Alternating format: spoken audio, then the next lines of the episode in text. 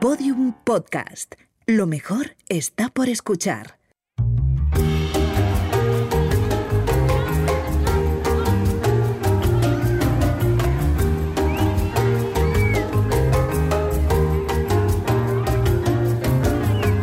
¿Cuántas cervezas dices que quieres, Carlos? ¿Cuántas te pido?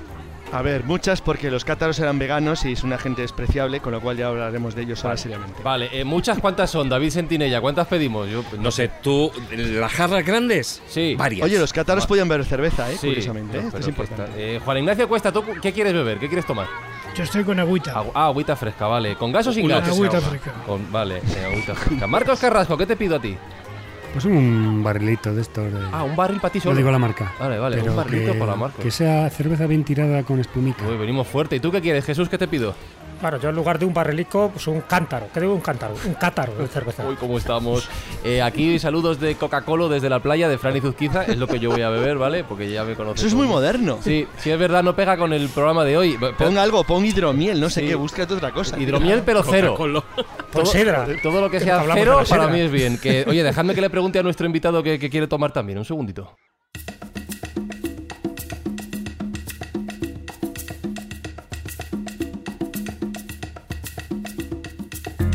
Nuestro invitado le conocéis ya de sobra, es licenciado en Humanidades, es escritor, es colaborador en diversos medios y programas y además es veterano escobulero. Hoy nos presenta aquí en la playa tomando algo en este escobuverano. Eso no estaba en mi libro de historia de los cátaros, editado por Almuzara. Óscar Fábrega, bienvenido a este chiringuito escobulero, ¿cómo estás? Hola, un placer, un placer estar con vosotros y, y, eh, nunca, en qué mejor sitio que este, en un chiringuito escurero en plena línea de playa, Maravilloso. A, maravilloso. a 25 grados, Sí. una maravilla. Y a quien quisiera, sobre todo los 25 grados. ¿Qué te pedimos a ti, Óscar? A ver, no voy a hacer, no voy a ser menos, pues ya que o un buen vino de laude de la zona esta cátara, lo que pasa es que igual es demasiado calor. Venga, una cerveza, me uno con Carlos, una, una de la que, la que pida Carlos. Pues va, pues te vas a hartar, te vas a hartar. Bienvenido. Mira, mira, estoy con Mau, con Mau de la roja, esta vez de la de 5 estrellas, sí, y sí. así vale la publicidad. Sí, es, muy, es muy chino. Eh. está. Que, que bienvenidos a este chiringuito escobulero. Vamos a ver qué viaje nos espera hoy.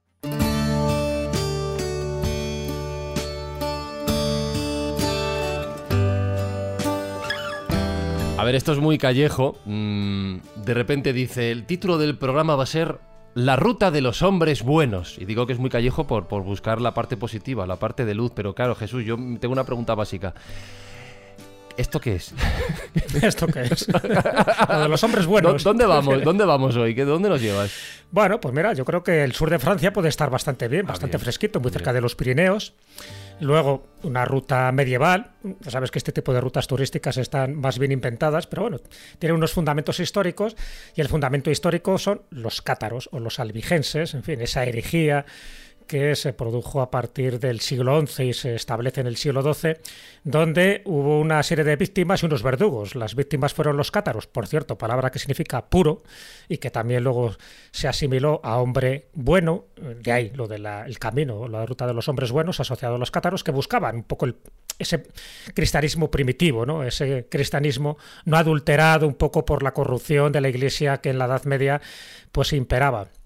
Y desde ese momento, pues una parte histórica y una parte religiosa se convierte en una ruta turística donde, ya te digo, comento que había eh, víctimas, que fueron estos pobres personajes que belicosos no tenían nada, y sí se crea esa primera Inquisición, que es importante resaltarlo, la primera Inquisición es una Inquisición francesa que se crea para combatir a esta herejía que lejos de crear problemas, mm, vamos a llamarlo militares, sí creaba problemas teológicos y sí creaba problemas en, en la parte del Languedoc, donde era un juego de tronos, en la que había condes y donde había también reyes que querían establecer su influencia. Y este tipo de personajes que estaban predicando un cristianismo puro, pues molestaban.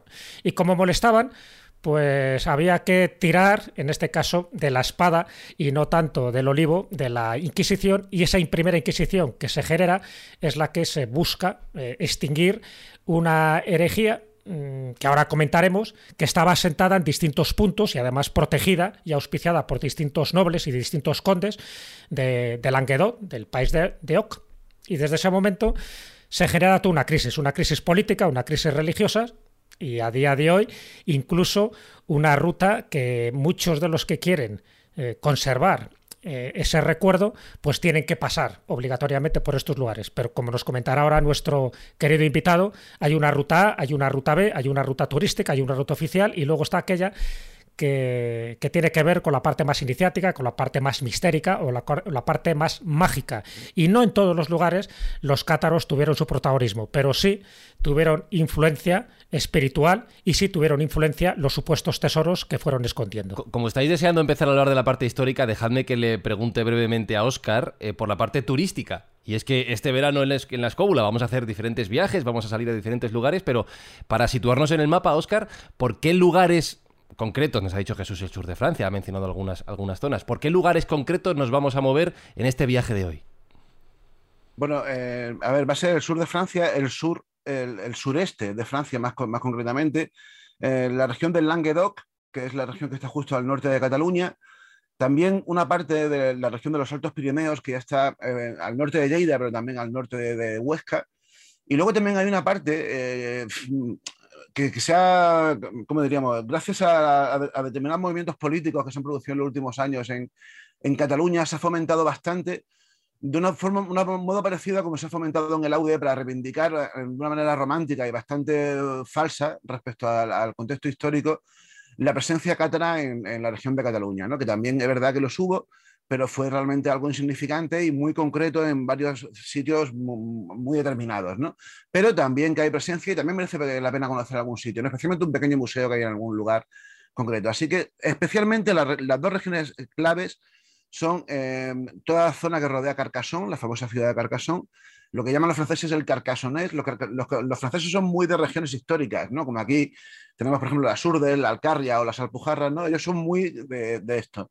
Eh, una región que se llama Lauragués, que es la región que rodea Toulouse, que también fue esencial en toda la historia cátara, y una región que no suele aparecer en, los, en las zonas turísticas, en los mapas turísticos, o que no suelen visitar muchos los turistas, pero que para mí es de las más importantes, que es todo lo que eh, rodea el valle del río Ariège, que eh, Juan Ignacio conoce perfectamente porque justo en ese valle está la, la mítica cueva de Lombrives, que si no tiene relación con los cátaros, sí que han querido relacionar con los cátaros, pero ese valle, si no lo conocéis, estáis tardando porque es una preciosidad de sitio, Bonito. está repleto de cuevas y entre otras está la gran catedral, ¿no? Lombrives, que merece mucha pena conocer. Aún así, Oscar, eh, como estamos hablando de, de rutas, ninguna de estas rutas incluye el final de una hoguera, ¿no? Bueno, eso ya depende. Bueno, Igual si, si, vas en verano, sí. No sé. Yo digo porque dependiendo Oye, qué ruta coger, vamos, no por otra cosa. cosa. Que dice David, que es catalán, al fin y al cabo, decir, hay una cosa Hombre, por la de Monsegur, ¿no? No, no, no. hay una cosa que, que dice que es muy curioso que acaba de comentar Oscar. Creo, no sé, a lo mejor me equivoco, ¿eh? Pero creo que es de los lugares mágicos de Europa uno de los que todos los que estamos aquí conocemos en profundidad. Sí, eso o sea, bueno, todos, todos, todos nos atrae y nos... Sí que... Joder, es que es curioso, aquí, no sé, por lo que yo veo, todos lo conocemos muy bien. Es Aude, es que además es un lugar magnífico, mm. o sea... Fantástico, todo, es una zona preciosa. Foix, mm. todo. Todo menos Rally Chateau, pero todo, todo lo demás sí. Ahora todo es feucho, pero bueno, no bueno, pero mira, que has dicho... Resle Chateau, eh, Oscar, eh, en una ruta cátara pura y utilizo con, con, propiedad el nombre de puro, ¿tendría que incluirse Resle Chateau o habría que descartarlo? Habría que descartarlo de tirón porque no, no hay evidencia de presencia cátara ninguna, aparte de que ese pueblo es insignificante desde el punto de vista histórico, ¿no? O sea, no, para, para empezar, no hay, no hay evidencia de asistencia a ese pueblo más allá del siglo XVIII, ¿no?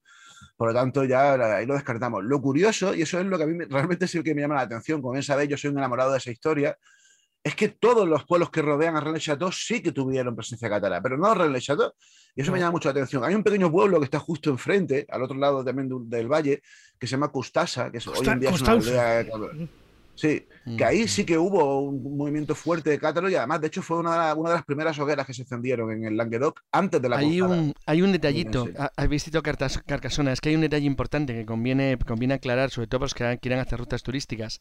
En Languedoc, después de la, de la herejía cátara y de la cruzada de Simón de Montfort, de los normandos y de la gente del norte de Francia, al norte del Loire, sobre el sur, eh, tiene un, un, factor muy extraño, es que salvo la ciudad de Toulouse, que bueno, dejó de ser siempre así una de las grandes ciudades de Francia, unas cinco primeras, todo lo demás tiene dos rarezas, y es que las grandes, las grandes urbes, ciudades, posiciones fortificadas y lugares importantes de los siglos, desde el, la caída del Imperio Romano hasta la época cátara, fueron barridas durante la herejía albigense, con lo cual perdieron su importancia. No sé, sitios que eran importantísimos, el Imperio Romano, en la época de la Septimaria Niagoda, o luego en la época franca, como por ejemplo, no sé, San Bertrand de Comingés, fueron luego barridas después de ese momento, aniquiladas, destruidas, trituradas y convertidas en auténticos poblachos. Con lo cual es curioso que lugares que eran importantes dejaron de serlo. Y Toulouse Esto no es un fue- detalle importante. De Toulouse- milagro, de milagro. Claro, de por eso milagro. de milagro. Toulouse no fue Mm. porque fue el último bastión y porque se, se cargaron a Simón de Montfort allí. ¿no? Eso es, exacto. Bueno, le quitaron la cabeza una pedrada. Bueno, Claro. mala suerte tuvo el chico. Y un detalle para, para un comentario que ha hecho David importante, y es que, eh, que es un detalle importante. A ver, efectivamente tienes razón, Oscar. Es decir, no hay una, una relación directa con Cataluña, no había grandes grupos cátaros en Cataluña. Luego los hubo, los hubo más al sur, pero por temas que luego hablaremos seguramente, Belibaste, el último y el final del catarismo, cuando escapar. Pero hay un detalle importante: eran feudatarios del rey de Aragón. Eso es importante. Sí, sí. Es decir, Pedro II no muere en Muret porque intenta ayudar a sus feudatarios cátaros en, en la, en la- bueno, cuando, cuando se enfrenta a los cruzados de Simón de Montfort, el mejor militar probablemente de la época, aunque luego se quedara sin cabeza. pero pero Y- y un realmente. Claro, bueno, un taradillo, bueno, era gente de su época. Pero, decir, pero que, que realmente es verdad que ese detalle es interesante. Es decir, aunque no los hubiera, sí los apoyaron desde, desde lo que era el ámbito catalán y aragonés. Es decir, porque no dejaban de ser gente que era feudatarias Hay del un rey. pueblo muy importante en esto, creo que Oscar le conoce muy bien, que es Montillú. ¿eh?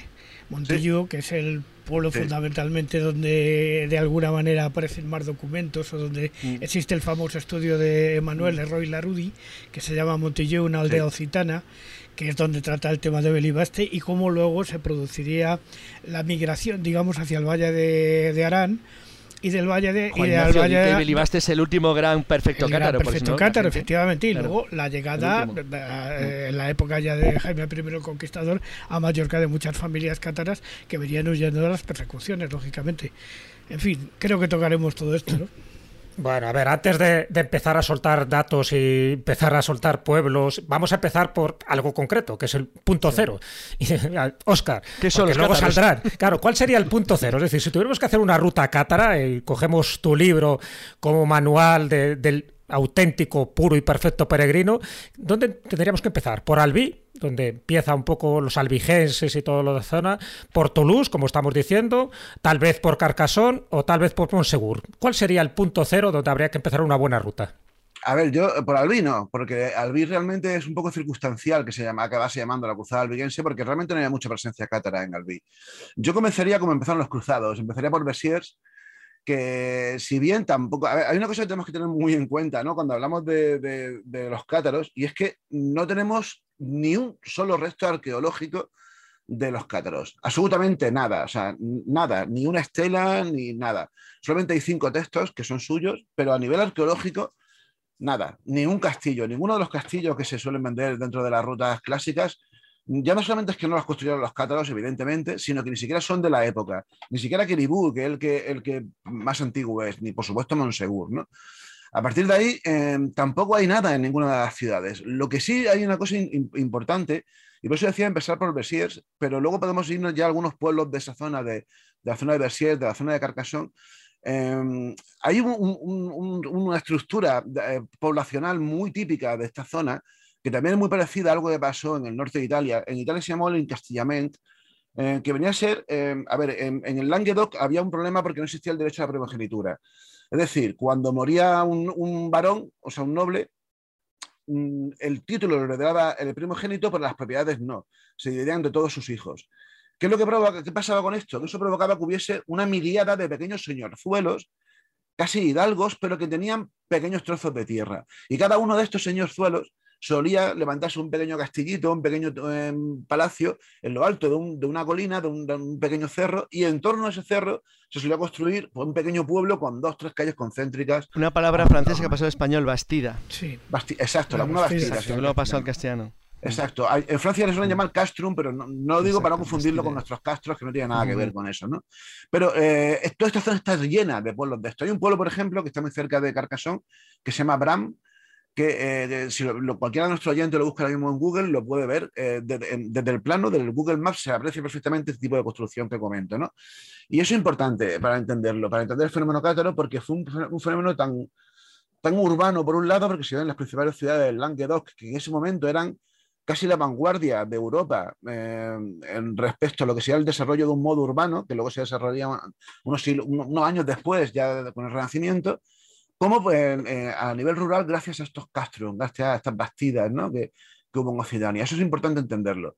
Pero sin duda, eh, habría que empezar por Bessier, ¿no? que es donde, se, comenzó la cruzada contra los albigenses, contra los cátaros, y donde supuestamente se produjo una de las principales matanzas que es uno de los mitos que tenemos que empezar a cargarnos, ¿no? Porque no parece claro que esa matanza fuese tan grande como se ha afirmado. Ni siquiera parece claro que, el, famoso y terrible legado papal, aquel, ¿no? Al nodo al Malric, dijese aquella frase de matarlos a todos, Dios te reconocerá a los suyos.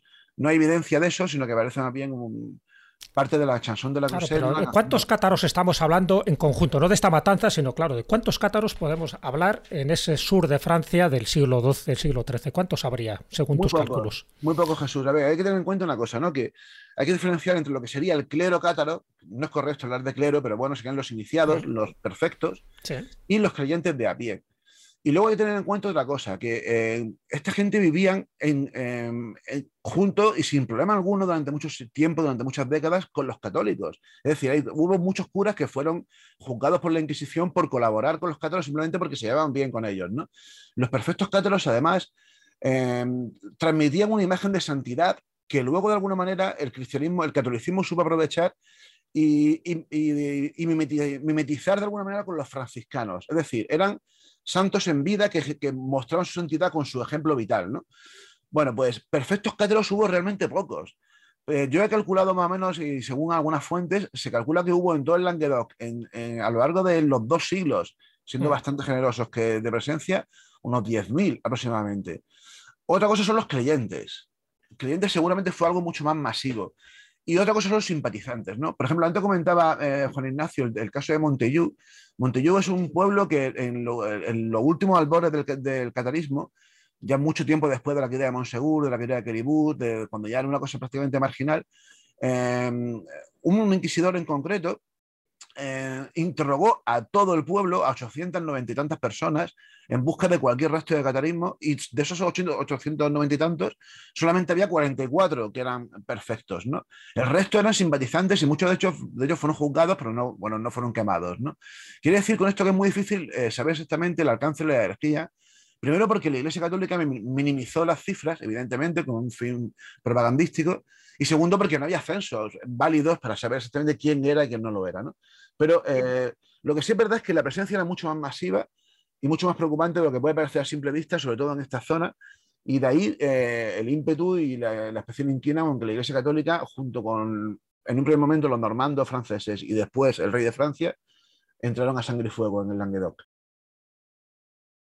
De todas maneras, sí que es verdad que los archivos del inquisidor al que te referías, que me imagino que te referías a Jacques Fournier, había muchísimos elementos, muchísimos elementos biográficos, costumbristas, antropológicos y tal, que permitieron, bueno, de alguna manera hacerse una idea de lo que fue el Son esenciales, o sea, gracias, por desgracia eh, o afortunadamente, eh, gracias a, un par de inquisidores, uno es este, otro es el famoso Bernardo Gui, que fue inquisidor en Carcassonne, que es el, eh, por si no saben nuestro oyente o vosotros, es el, el malo, el, malo de la novela El nombre de la rosa o de la película El nombre de la rosa. Sí, que no tiene nada que ver, pero bueno. Porque aparte de perseguir a los cátaros, persiguió, con mucha fuerza a los franciscanos espirituales, que es el, contexto en el que se enmarca esta novela, ¿no? El nombre de la rosa. Bueno, pues estos dos señores y alguno más hicieron eh, auténticas inquisiciones en el buen sentido de la palabra, es decir, de interrogar masivamente para intentar entender cómo funcionaban, cómo pensaban, cómo vivían y para, aparte de cargárselos, para también de alguna manera conseguir reconducir al redil a los creyentes y ofrecerles un, nuevo cristianismo más apto eh, o, que, saciase las ansias o el tipo de fe, el tipo de salvación al que aspiraba esta gente. ¿no? Y así surgieron, por un lado, eh, o se desarrollaron, mejor dicho, la orden eh, de los dominicos, de Santo Domingo de Guzmán, y sobre todo la orden franciscana, que, fueron realmente los que se acabaron cargando a los cátaros, más incluso que la Inquisición, porque le ganaron en su propio terreno de juego, ¿no? El terreno de juego de la, misión, ¿no? el, vivir con ellos, ¿no? vivir con, los creyentes y ofrecerles eh, modelos de santidad instantáneos, en, directo. Una cosa, Óscar, el, Eh, yo tengo entendido que, bueno, los, has hablado de estos eh, unos 10.000 que eran los cátaros más o menos puros, los más avanzados en, la, en su doctrina y tal. Yo he oído hablar de pues esa forma de vida, ¿no? De ese vegetarianismo, del celibato, de, de vestirse de blanco, todo este tipo de cosas que es ostras, esto cuando la iglesia debió verlo dijo, ostras, que, no, que esta, estas personas quieren ser más que nosotros, ¿no? Porque venían, venían atizándoles absolutamente con una, uh, una vida que la iglesia por aquel entonces era absolutamente eh, disipada, poseedoras de riquezas y tal. Y esta gente, pues era realmente, si tú lo que dices, el, el núcleo duro este, de, de, eran, debían, debieron ser absolutamente monásticos o puros, entre comillas. ¿Hasta, hasta dónde llegó esto realmente, eh, en tu opinión, en cuanto a lo que es esa pureza de vida, esa, ese desarrollo de las costumbres? Llegó hasta, hasta límites increíbles, o sea, para, para, el contexto de la época. A la Iglesia Católica le, le, les pidió por sorpresa. Es decir, cuando aparecen las primeras manifestaciones del catarismo, no aparecen precisamente en la zona del Languedoc, sino que aparecen en el norte de Francia, en la zona de Ile-de-France, de Orleans, aparecen también en Renania y aparecen también en el norte de Italia, si tener en cuenta algunos grupos que había ya en el este de Europa, ¿no? como los bogomilos y demás. Pero hablo del occidente. Los policianos también. Claro, los policianos, hablo del occidente europeo. Eh, cuando aparecen ya es tarde, ya el movimiento está muy extendido eh, por, por, toda la zona. Y en un primer momento no saben, no saben identificar muy bien lo que son. ¿no? Solamente ellos lo consideran por un lado que son unos extremistas cristianos, pero cuando eh, empiezan a ahondar en sus creencias se dan cuenta de que realmente son herejes y que además eh, lo empiezan a catalogar, como suele pasar con la herejía, con algún tipo de, de relación con el diablo. ¿no? Pero eh, ya posteriormente, cuando la Iglesia Católica ya, sobre todo con Bernardo de Claraval y con ya a mediados del siglo XII, empieza a interesarse de verdad qué es lo que está pasando aquí, eh, se dan cuenta de que, eh, aparte de su movimiento claramente herético, por muchos motivos, sobre todo porque negaban la encarnación de Jesús, es decir, negaban que Jesús se hiciese hombre, y eso supone negar muchas cosas, porque supone negar tanto la virginidad de María como la Eucaristía, como la muerte en la cruz, como la resurrección, sí. como la ascensión, o sea, son muchos factores los que hay en juego. Pero sobre todo, lo que es lo que comentaba Marco, les ponía en jaque porque ejercían el cristianismo que la iglesia, que por lo menos que, lo, que el clero debía ejercer. ¿no? En esa época quien realmente lo ejercía dentro del catolicismo eran los monjes. Y los cátaros, los perfectos, los iniciados, lo ejercieron, pero no recluidos, sino a nivel de calle. A nivel, además, a nivel proselitista, eran misioneros muy activos, ¿no? Y además predicaban con el ejemplo por esa actitud vital que comentas.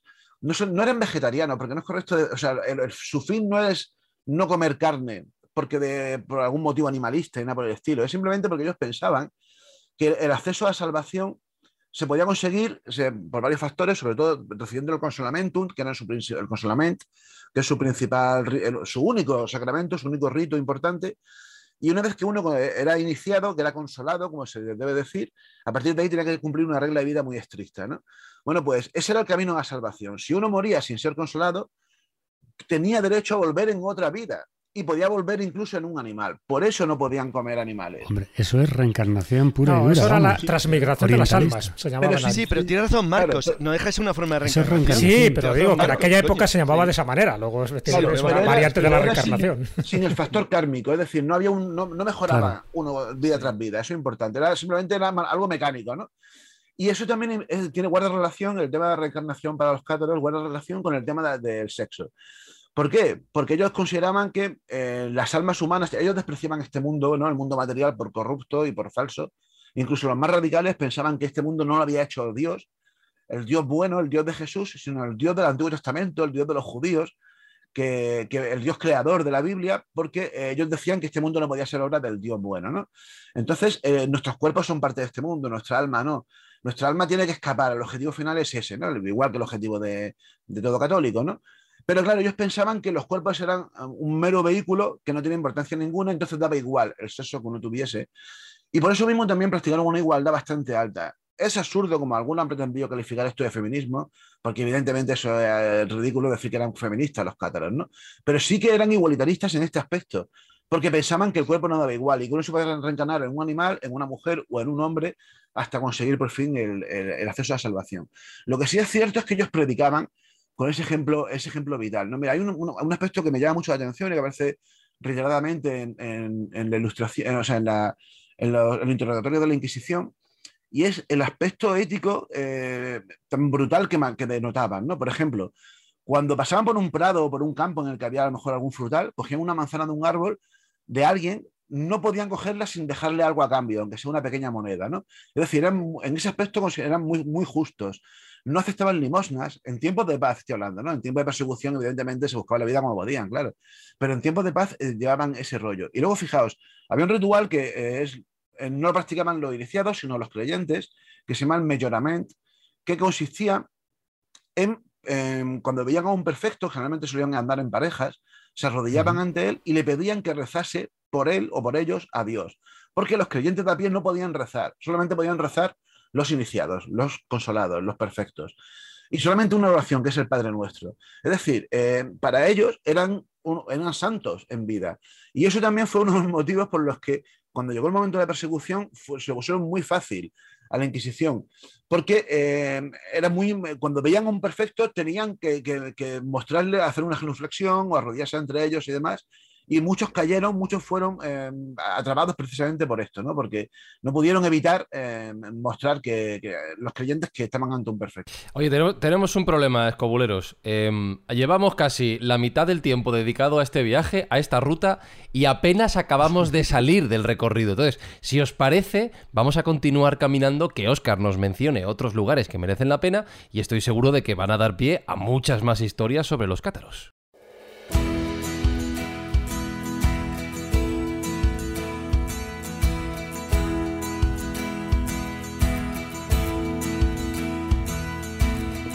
Casi te diría, Oscar, esto mira, como cuando sales de viaje a una ciudad y quieres ver una ruta rápida, dice, ¿cómo ver la ciudad que quieras en tres días? Y te pone una lista de cinco sitios. Entonces, voy a ser práctico por el tiempo que tenemos, ¿vale? Si tuvieras que decir una, no sé, los tres, cinco enclaves más importantes de esta ruta, ¿cuáles serían? Te digo una cantidad pequeña porque van a salir un montón de cosas por el camino, estoy seguro. Bueno, a ver, me he obligado, como decía antes Jesús, a ofrecerte dos rutas, ¿no? Una que es la comercial, la turística, que la voy a hacer muy rápida. Vale. Y la otra que luego si queréis la podemos desarrollar un poquito más, ¿no? A ver, la ruta clásica es la ruta de, por los castillos cátaros. Que, bueno, son muchos, pero yo sobre todo lo, lo, me, iría a cuatro o cinco. Y podríamos empezar por Queribús. Queribús está muy cerca de la frontera ya con España, está a unos 100 kilómetros de Perpiñán aproximadamente. Queribús, Peripertus, que está muy cerca, Puy-Laurens, todo esto está en, en, unos 100 kilómetros se puede hacer esta ruta, aunque bueno, 100 kilómetros en las carreteras del Laude son como 4 horas de coche. Sí, claro. Por eso Puy-Laurens, Peripertus, eh, y luego camino de Montsegur, Puybert, que es el famoso castillo de, de que además tiene un museo medieval chulísimo. Y el último sería Montsegur, ¿no? Ese sería el, viaje clásico. Por supuesto, comparada en Carcassonne, que hay que visitarla sí o sí, la, la sitio de Carcassonne. Y comer un casulet y ser un buen caso. Ah, sí, Pero no en verano. No, no, en invierno, en invierno. Porque si no esas judías, al final Muy bien. te, propulsa, te, propulsan hacia el castillo de forma directa. más rápido. No, te puedes morir. infinito. Bueno, no, cuidado. El, el no es tan fuerte como una fabada, ¿no? Pero te puedes morir ahora mismo. Pero, jo, tiene unos patés increíbles, unos patos fantásticos. Nada, la comida del sur de Francia es una maravilla. Entonces, al final sale la comida reluciente. Siempre, siempre. A ver, prosiga usted, señor Fábrica. Sí, a ver, en Carcassonne a, mí, yo le doy mucha importancia también a, los museos del catarismo, que hay muchos, pero yo sobre todo voy a mencionar dos o tres. ¿no? Eh, precisamente en Carcassonne, que es donde debería estar el gran museo sobre el catarismo, pues no lo está. Aunque hay un museo, es el Museo de la Inquisición de Carcassonne, que es uno de los sitios que hay que visitar ¿no? cuando uno visita esta ciudad. Y es muy interesante, tiene varios, varias secciones dedicadas al catarismo, pero no. Eh, sí que hay un pequeño museo, lo que pasa es que es un poco más, más privado, que es el museo que está dentro del Centro de Estudios Occitanos de René Nelly, Nelly fue uno de los grandes investigadores de esta historia del año 60-70. Y, hay un pequeño museo que está justo en el centro de estudios que, él fundó, que hoy en día eh, tiene su nombre y que se puede visitar también, además gratuito. Lo que pasa es que solamente está abierto en horario eh, entre semana, no, no fin de semana y en horario laboral, porque eh, digo, es un centro de estudios cátaros que además tiene una biblioteca sensacional. Y esto sería un poco la, ruta eh, A, si tener en cuenta que bueno, ya de camino alguno puede visitar alguna cosa más. ¿no? Bueno, pero perdona, Oscar, dentro de esta ruta A, dentro de estos castillos que tú acabas de decir, si lo hiciéramos de forma cronológica, el penúltimo debería ser Monsegur, ¿no? Eh, en fin, con la famosa masacre de 1244, y el último debe ser Caribús. Caribús porque al final es la última resistencia cátara, ¿no? Que 11 años después es cuando prácticamente se puede decir que queda exterminada. O sea, ¿sería ese el orden cronológico? Sí, Sí, a ver, y sobre todo los más importantes, porque realmente en Puy-Laurens, en Puy-Verde, en Peripertus y en, casi ningún castillo más apenas tuvieron, tuvieron importancia los cátaros. Pero sí en Monsegur. Monsegur no por el castillo, sino por el pic en sí, por la montaña en sí. Monsegur se convirtió durante, a partir de 1215 aproximadamente, hasta 1944, fue un auténtico santuario. Pero fue, eh, con perdón, una gran cagada, y esto sé que le va, le va a gustar a Carlos Canales, una gran cagada, cagada desde el punto de vista militar y estratégico, ¿no? Es decir, en plena persecución, lo peor que tú puedes hacer, por seguro que sea el pico de Monsegur, es congregar allí a todos los perfectos, que eran como 260 a 300 aproximadamente, junto con, aunque estaban bien, bien armados, ¿no? Había un grupo de feidits. Los feidits es como llaman en occitano a los nobles que perdieron sus tierras y sus posesiones durante la cruzada, que se hicieron una especie de maquis, ¿no? De guerrilleros de la época. Bueno, pues los congregaron a todos juntos allí, claro. Una vez que llegaron, eh, hasta 1929, que fue durante la primera parte de la cruzada, que Francia, como tal, el rey de Francia no, no se inmiscuyó, pues bien. Pero una vez que el rey de Francia dijo, bueno, pues este es el momento de hacerme con Occitania al completo, y lanzó sus hordas para allá, pues ya no hubo manera, ¿no? Y claro, se lo pusieron muy fácil. Eh, sí, hubo un asedio, pero el asedio duró nueve meses. ¿Qué palabra? Hordas. hordas. Y cayeron por, por, tontos, ¿no? Porque aquí se le ocurre poner a, todos eh, juntos allí. No quiero, no quiero criticar, es lo que, es lo que hace Palafox en Zaragoza. pues da igual. Claro. hay muchas explicaciones psicosociológicas de por qué se hace eso. Es verdad que es un error terrible, les permite... Bueno, ellos han perdido después de Muret el apoyo al rey de Aragón, se ven solos. Los condes de Foix y, Toulouse, los condes de Toulouse y de Foix... Sobre todo los, los Trencabel. Claro, los más poderosos de nobles de la zona que han apoyado al catarismo se, han muerto, se echan abajo, se asustan. Es decir, es, un tema, es un tema, es un tema probablemente muy psicológico. Es decir, tienen miedo, es decir, creen que unidos pueden intentar resistir, aguantar algo que ya no podían aguantar porque detrás de lo que de sus enemigos había lo que hay siempre en las guerras y lo sabes, sabes muy bien, Oscar, un interés económico tremendo. Es decir, nobles del norte del Loire a los que les habían ofrecido tierras, poder y riqueza al sur y es la oportunidad de convertir la Francia de la Francia de, la lengua de Oc una Francia de la lengua de Oc, el afrancesar lo que en un territorio que todavía no lo era del todo o que no era completamente fiel a la monarquía en, París, en la Isle de Francia. Sí, de hecho, eso es, ese es el ejemplo, claro, sí, de lo que ocurre. El testimonio de la Inquisición me llama mucho la atención, Carlos, que una y otra vez los feidits, los cátaros generalmente no entraban en estos temas, ¿no? Pero los feidits, mm. los perseguidos, estos, ¿no? Los malditos, que es como lo llamaban, cuando hablaban de los cruzados, nunca hablaban de los cruzados, siempre hablaban de los franceses. Claro, es que para ellos la gente del norte, del lugar al norte, pero luego hay un detalle importante y es que, que, además es muy, muy curioso, que se nota además muchísimo, y es que en realidad hay, aparte de ese problema que es, que es evidente y que está clarísimo y que hay una ambición territorial de poder, de honores, de gloria, de riqueza de la gente del norte, sí, también hay, un, hay una cuestión y es que los cátaros eran unos tipos, y ahora hablaríamos de eso, bastante raros, y tú lo sabes.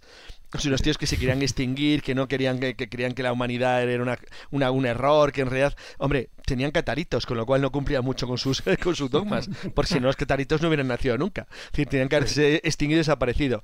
Pero tenían serie de contradicciones en términos en sí mismos, que probablemente detrás de lo de Cátara había un elemento de bondad muy notable y muy claro, que eh, estaba claro que la, que la, que, bueno, que los papas de Roma y que la cristiandad latina, coma, entre comillas, oficial, no iba a aceptar. Cuando a Domingo Guzmán, que iba a Lituania, le dicen, oye, cambia de camino, que te vas a, Languedoc a, a, convertir a esta gente, lo que empieza de una manera de intentar negociar o hablar, se acaba convirtiendo en una cruzada sangrienta y brutal. Yo creo que, no sé si, supongo no sé si estás de acuerdo o no, pero a mí me parece que la campaña contra los cátaros es uno de los mayores genocidios, de los primeros genocidios de historia de Europa. Es una salvajada absoluta. Absoluta, sí, sí. Y de hecho, Simón de Montfort fue en, parte responsable de, matanzas brutales. ¿no? Hay alguna, por ejemplo, un pueblo, muy bonito que se llama Labour, que está muy cerquita de, de, de, actual Carcasón también. Sí, es muy chulo. Que, que este hombre, por ejemplo, lo hizo en varias ocasiones, ¿no? Pero en este pueblo cogió a todos, todos, cátaros, no cátaros, cristianos había, no discriminaba, les arrancó los párpados, el labio, las orejas. Detalles importancia. A todos excepto a uno, para que lo llevase al pueblo de al lado, que es Cabaret, y mostrasen lo que le iban a hacer a todos los que no se, no se apartasen de sus creencias. Obviamente se rindieron, claro. Ah, déjame, después de este, de este, relato, de este relato tan veraniego, déjame que respire, que ponga un poco de música, qué imagen, qué horror. ah.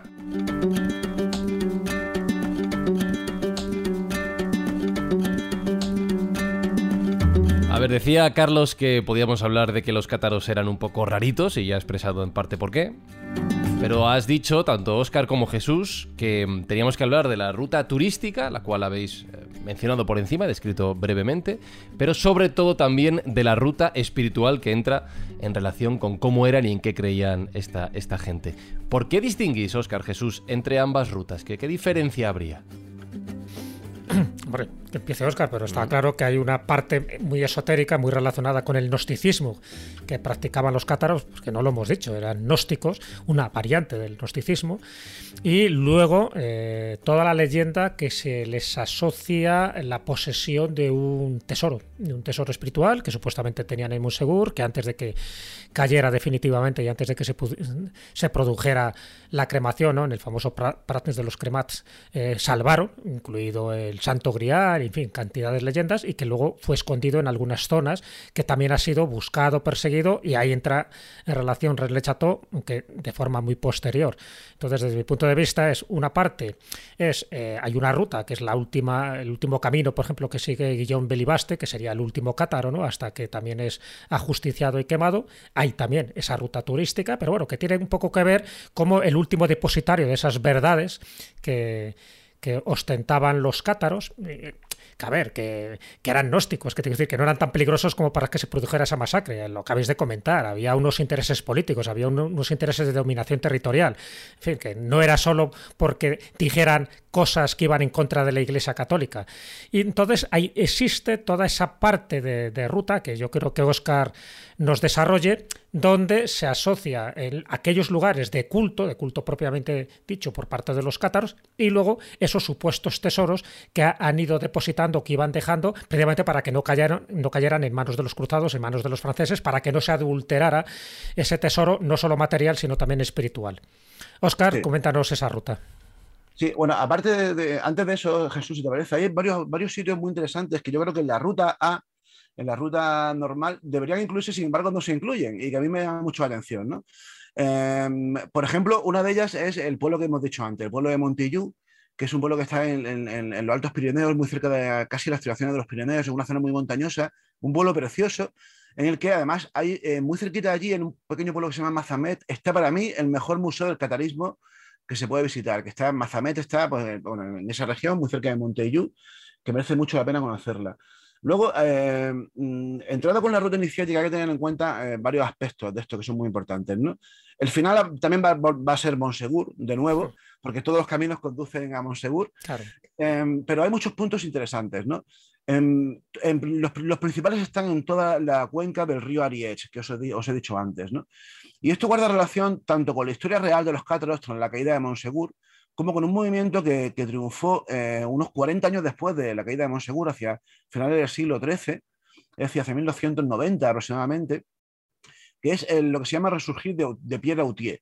Pierre Autier fue un perfecto que consiguió en esa cuenca del río Ariège, que el, sitio esencial, el río, eh, toda esa cuenca pertenecía al condado de Foix, y la ciudad principal es Tarascon Ariège, es un pueblo precioso que está muy cerquita del norte. Es precioso, chulísimo. Un pueblo guapísimo, sí. Bueno, pues ese pueblo, Tarascon, es el epicentro de esta historia, porque tanto el renacer de Pierre Autier tuvo lugar en ese sitio, y además, de hecho, el último cátaro, Guillaume de Belibas, fue iniciado por, por, Pierre Autier, ¿no? Por cierto, donde buscaron luego los nazis el grial. Exacto, claro, claro. Es que Tarascon tiene mucha importancia por esto. Pero es que además, en el siglo XIX, Claro, en el siglo XIX, todo, todo lo que pasó con Otto Rahn, todo lo que pasó con el, con el que se pusiese de moda el tema cátaro en Francia, guarda relación con un movimiento que también se originó en Tarascon. Es decir, el último bastión cátaro histórico, que fue Tarascon Solariege, y el renacer de los cátaros en el siglo XIX, en pleno movimiento boom del occitanismo, también surgió en Tarascon, ¿no? por una serie de, de, de, historiadores locales que, tirando mucho de leyenda, empezaron a recrear la historia de los cátaros y ahí es donde surgen eh, algunas leyendas esenciales en esta idea.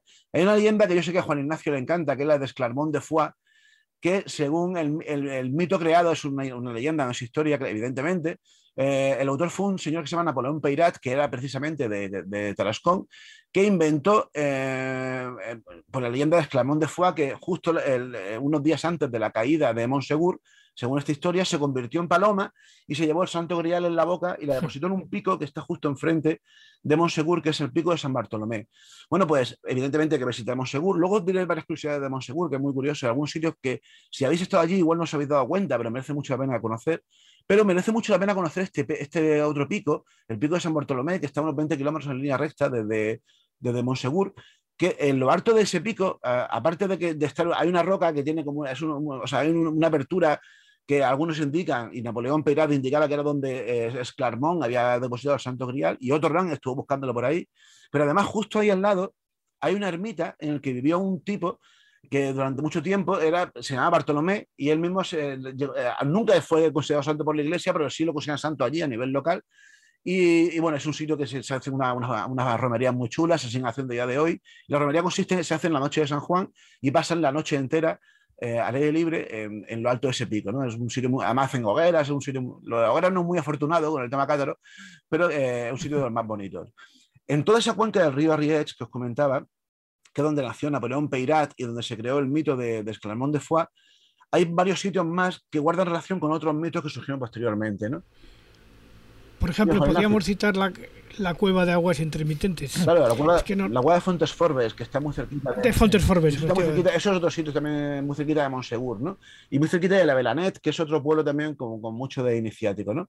Pero eh, hay que tener en cuenta que eh, este señor, Napoleón Peirat, y muchos de los que le siguieron, que fueron los que exaltaron en pleno, pleno del romanticismo el fenómeno cátaro, Em, le dieron mucha importancia a lo que comentaba antes Jesús, ¿no? al tesoro de los cátaros. Mm. Ellos estaban convencidos de que la noche en la que, porque además eh, en, los interrogatorios de la Inquisición directamente lo dicen, ¿no? que cuatro perfectos cátaros sacaron algo la noche del, 15 de marzo de 1944 a la vez que se estaban rindiendo eh, y entregando voluntariamente a las llamas muchos de sus compañeros. Y que em, eso que sacaron lo llevaron a una de las grutas que hay eh, cerca del río Ariech, a una de las espulgas. Espulgas es como se conoce en occitano, a un tipo de fortificación que era, eran cuevas, más, que cuevas eran abrigos, que eh, simplemente los, cerraban con un, lienzo de piedra ¿no? y con una pequeña apertura. Y esa zona del río Ariech está repleta de estas pequeñas cuevas. Algunas de estas cuevas se pueden visitar hoy en día de forma fácil, eh, otras son más complicadas, pero sobre todo hay dos que yo creo que el visitante debe ir porque merece la pena.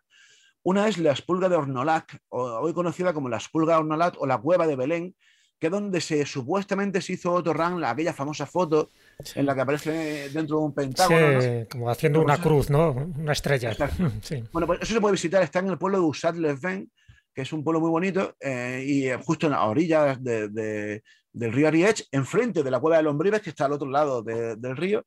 Y luego hay otra muy, muy bonita que está muy cerca allí. Todo esto se puede hacer andando que es la gruta de la Fontanet, que es también una espulga, es decir, una, una, eh, gruta fortificada.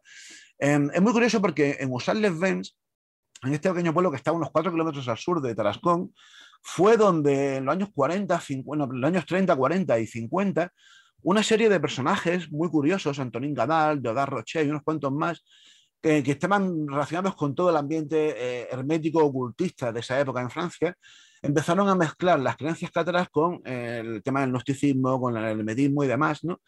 Y eh, precisamente en ese pueblo, en Usal-les-Bains, hay un, monumento muy curioso que lo pueden buscar. Si alguien busca el monumento de Antonín Gadal en Google, puede dar exactamente con qué monumento es, que es un monumento eh, muy curioso, con simbología hermética clara, porque este señor estaba empeñado en que los cátaros fueron un paso más de un linaje que procedía de los pitagóricos y desde el antiguo Egipto y que desembocaba en los Rosacruces que él se autoconsideraba Rosa Cruz y que y, ese, monumento que está muy cerquita de esta espulga de la cueva de Belén, en la que estuvo Otto Rank, eh, se hizo en honor a este señor Antonín Gadal.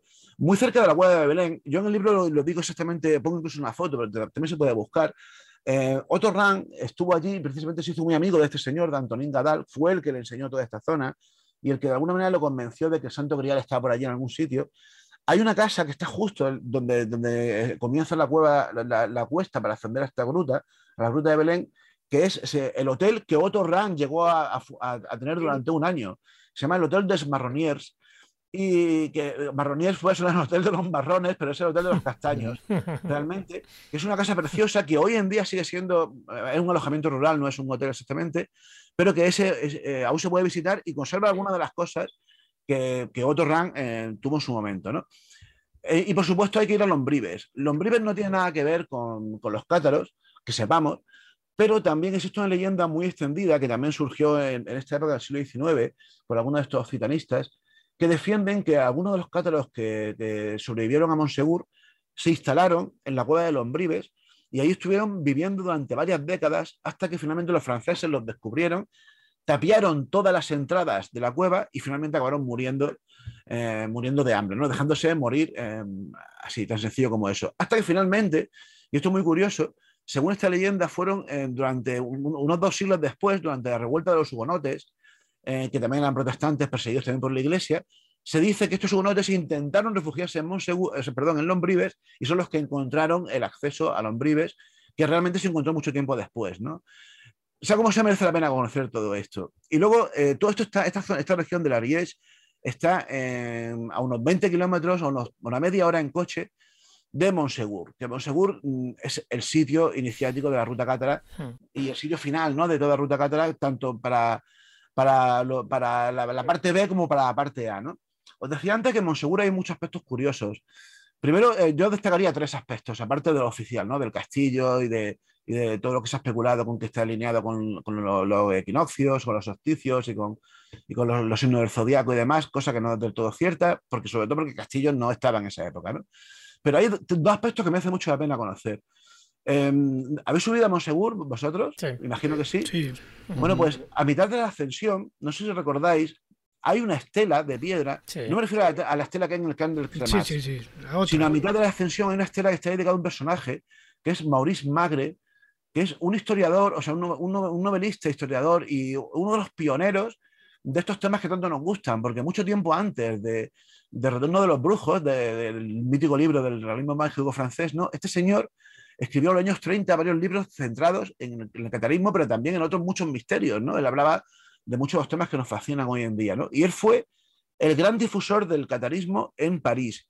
Y gracias a ese señor, Otto Rahn acabó visitando también el, el Languedoc. ¿no? De hecho, fue el que le financió él, junto con una señora, una condesa de, de Puyol, una señora que aseguraba ser la reencarnación y a la vez la antepasada, o sea, la descendiente, perdón, de Clermont de Foix, los que financiaron el viaje de Otorran, ¿no? Y por eso hay está, esta pequeña estela en mitad del camino, justo después de, donde está la casetilla en la que se le paga al, francés, que se va a seguir las muertas, los dos euros para poder subir hasta la cima, pues ahí está esta, esta plata. Los dos euros y la bombada de oxígeno que te da.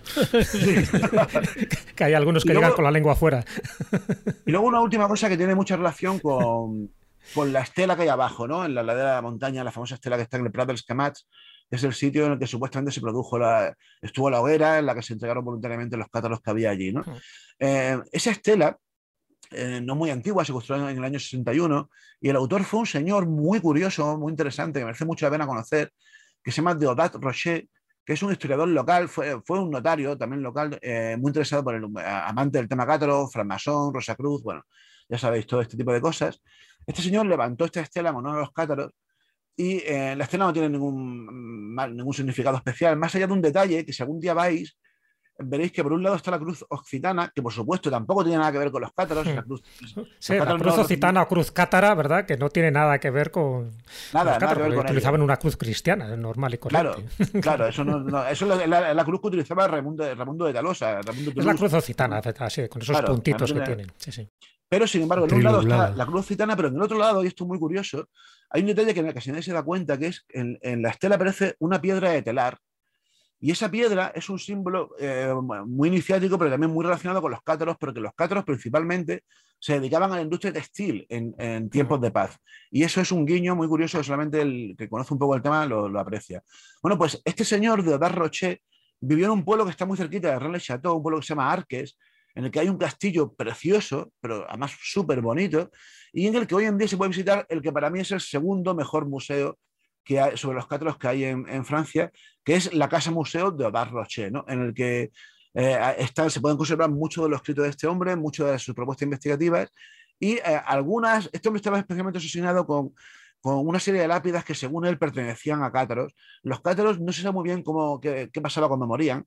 Em, se sabe que en tiempos de paz lo habitual era que se enterrasen en mitad de los bosques, sin ninguna lápida ni nada, pero en tiempos de persecución, para no ser perseguidos ni que sobre todo que persiguiesen a sus familias, se enterraban como cristianos normales. Pero eh, según este señor y algún historiador más, em, había algún indicio que, había, que marcaban en sus tumbas para que se detectase que eran eh, cátaros. ¿no?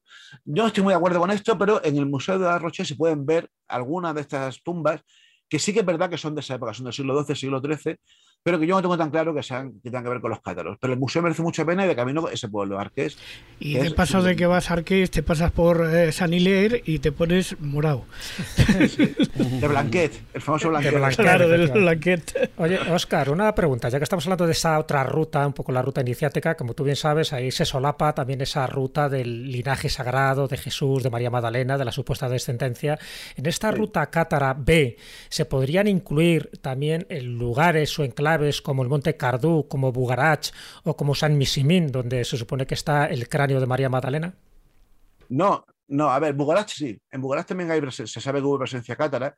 Eh, los cátaros le daban mucha importancia a las montañas, sobre todo a, las montañas, eh, em, a los que nosotros llamaríamos montañas sagradas, ¿no? Pero eh, a las montañas que estaban aisladas. Por algún motivo ellos consideraron que eran anomalías. Por eso la montaña de Monsegur es un ejemplo de eso. La, Montserrat sería un ejemplo también de eso, ¿no? Mm. Pero especialmente Bugarach. Bugarach desde antiguo era un centro de culto, desde la antigua prehistoria, y de hecho se, siempre se considera que es la montaña invertida, ¿no? Por, por, por cómo está hecha. Bueno, ahí se eh, supone que nos íbamos a salvar en el apocalipsis que iba a ocurrir en el 2012, ¿te acuerdas? Que había un llamamiento de que fuéramos todos a Bugarach, que ahí es donde los elegidos, los puros, es donde se trascenderían y se irían al cielo. Al final no pasó nada de nada, pero creo que hay unos cuantos búnkeres por allí. Sí, sí. sí, a ver. Oscar, una pregunta. ¿Qué se sabe de la, de la penetración, aunque escasa, en España de los cátaros, por, puesto que se tienen noticias que tanto en Gerona, bueno, y en la parte de arriba, en Andorra, tanto en bueno, León, Burgos, eh, Plasencia, Astorga, Aro, incluso en Gerona, bajando hacia lo que es Castellón, eh, Valencia y Alicante, incluso hasta se, sabe la presencia de, de cátaros en las Islas Baleares. Luego, obviamente, después de la de la, de la masacre de Monsegur. casi toda la península, se había llegado hasta Jaén ya. Sí, sí, eran pequeños núcleos, pero obviamente después la Inquisición empezó a hacer escabechina y, hicieron, bueno, no sé, un maquis, pero ahí hubo una desbandada absoluta por, el tema de la Inquisición. ¿Se sabe algo de esto? Sí, a ver, hay que diferenciar dos, fases, ¿no? Están la fase de la persecución, que sí que es verdad que cuando, mucho antes de la caída de Monsegur, durante la cruzada, muchos huyeron hacia el sur y se instalaron especialmente en la zona norte de Cataluña, pero, pero también en zonas, regiones más al sur.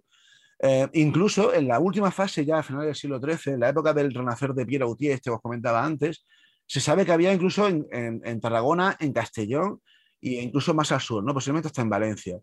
Pero estos eran cátaros huidos, es decir, refugiados que habían huido de Francia que se instalaron aquí. También se sabe que mucho tiempo antes había presencia, no solamente en esas zonas, sino incluso, como bien has dicho, en Navarra, en León, posiblemente también en la zona del País Vasco. además, hay alguna, alguna iglesia en el País Vasco bastante anómala que, hay quien defiende que tiene que ver con esto, y quien defiende que los agotes tienen que ver con los cátaros también. Yo no, estoy muy de acuerdo con ello. Cagots, los cagots de Occitania. Claro, pero sí que hay un sitio que sí, hay un sitio que sí, pero porque, por cuestiones puramente geográficas, y es el Valle de Arán.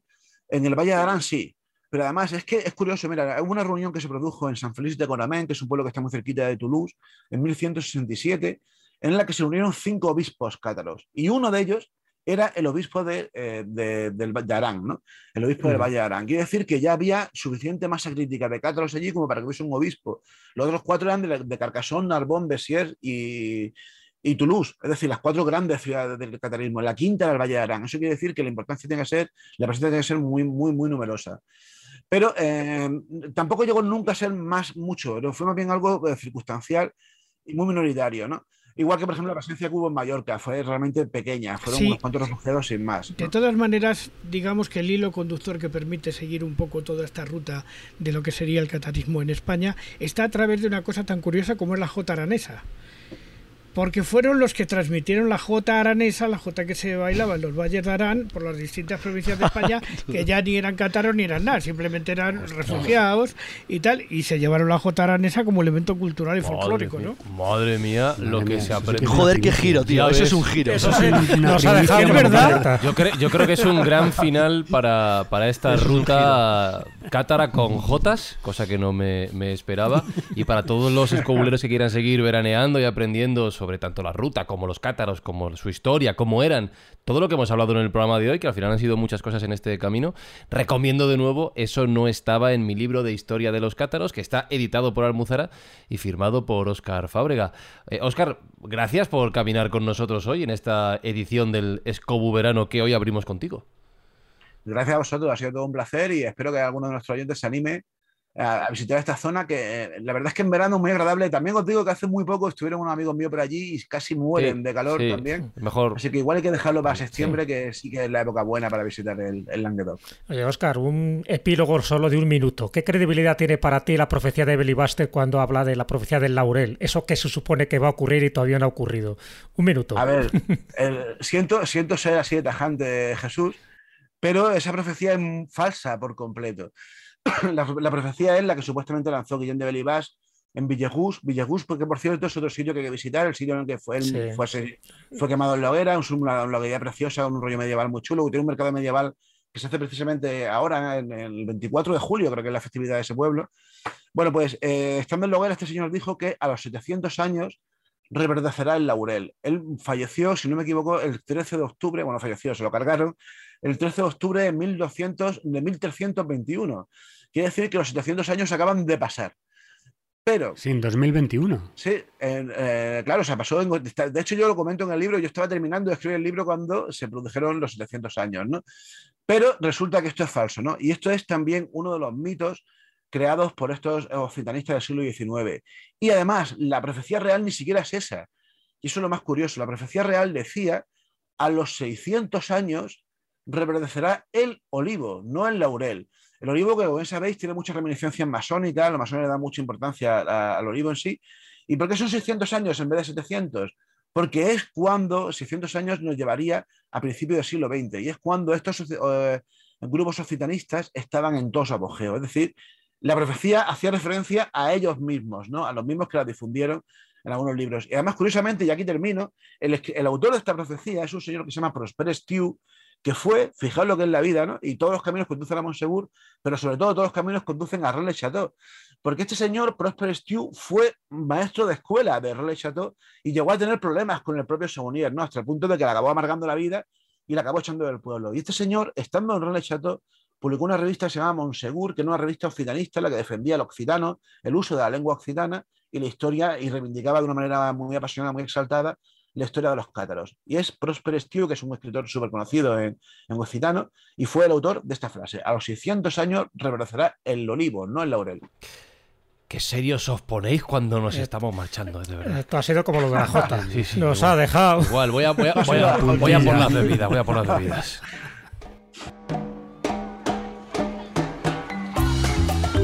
A ver que me acuerde, claro, que ha pasado un rato. Tú habías pedido agua, ¿no, Juan Ignacio? con agua. Agua, pues agua para Juan Ignacio. La Coca-Cola cero para mí, pues está claro. Y para lo demás cerveza, que cerveza para todos, ¿no? ¡Hala! Pues cerveza, coged vuestras jarras, coged vuestras jarras. Tu jarra, Óscar Fábrega, gracias por acompañarnos. Gracias a vosotros. Tu jarra grande, Carlos Canales, que no falte. Sí, sí, es grande, ¿eh? tu jarra también, David ya toda tuya. Aquí estamos. Más cerveza para Marcos Carrasco. Marcos, aquí tienes. Un brindis muy oscuro de oscura cerveza. ¿Quieres hielo para el agua, Juan Ignacio? no, no, no, no me hace falta. no, no. pues gracias, Juan Ignacio, gracias. Y otra cerveza para ti, Jesús. Yo creo que ya estamos todos. Pues ya estamos todos. Cheers, Skol. Queriendo por todos vosotros y por los cátaros. Que en paz. Salud. Bueno, escobuleros, en siete días iniciamos un nuevo viaje, una nueva ruta en este escobuverano que nos hemos montado, desde aquí, desde el chiringuito, desde lo alto de una montaña o desde donde nos pille a nosotros y a vosotros también. Disfrutad este verano, este invierno, según la parte del mundo donde nos estéis escuchando. Y en siete días tenemos una nueva ruta, un nuevo viaje. Saludos, besos, abrazos y a darle duro a la cerveza o a lo que sea. Igual una horchata, una horchata pedía yo. ¿Cuánto sabe Oscar, eh? Madre mía. En serio se pone.